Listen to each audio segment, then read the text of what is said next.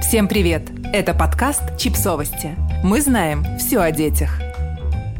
Какие продукты чаще всего вызывают пищевую аллергию у детей? Разбираемся в том, какие продукты становятся виновниками пищевой аллергии в большинстве случаев. Стоит ли вообще их полностью исключить из детского рациона и может ли такая аллергия пройти со временем?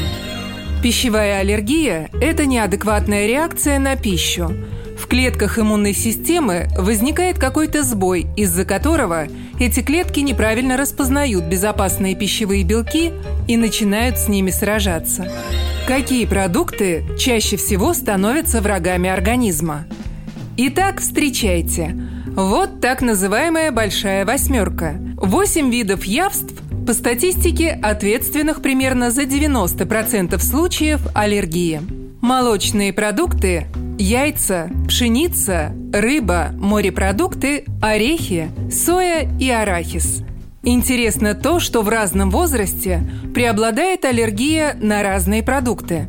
Например, в первые годы жизни чаще всего аллергию вызывают молоко и яйца, и очень редко фрукты и овощи.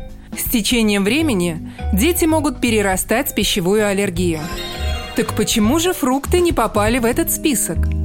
Как уже было сказано выше, в первые годы жизни аллергия на фрукты и овощи у ребенка возникает не так часто. Как правило, она развивается в более старшем возрасте вследствие полиноза, то есть аллергии на пыльцу растений. А для развития полиноза, в свою очередь, нужно пережить несколько периодов цветения. Поэтому он редко бывает у детей младше двух лет. Как заподозрить пищевую аллергию? Как пишет аллерголог Ольга Жоголева, насторожиться нужно в следующих случаях. Если каждое употребление одного и того же продукта сопровождается через два часа появлением крапивницы. Если каждое употребление одного и того же продукта приводит к рвоте или диарее в течение одного-трех часов.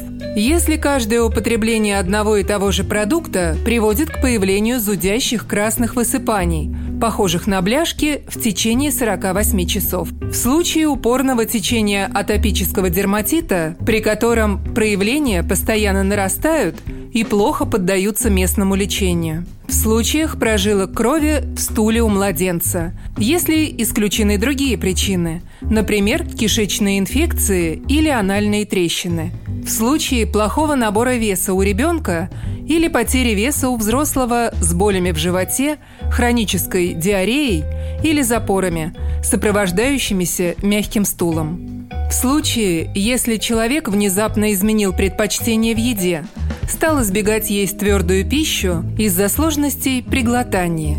Если вы обнаружили у себя или своего ребенка какие-то из перечисленных симптомов, стоит обратиться к врачу-аллергологу.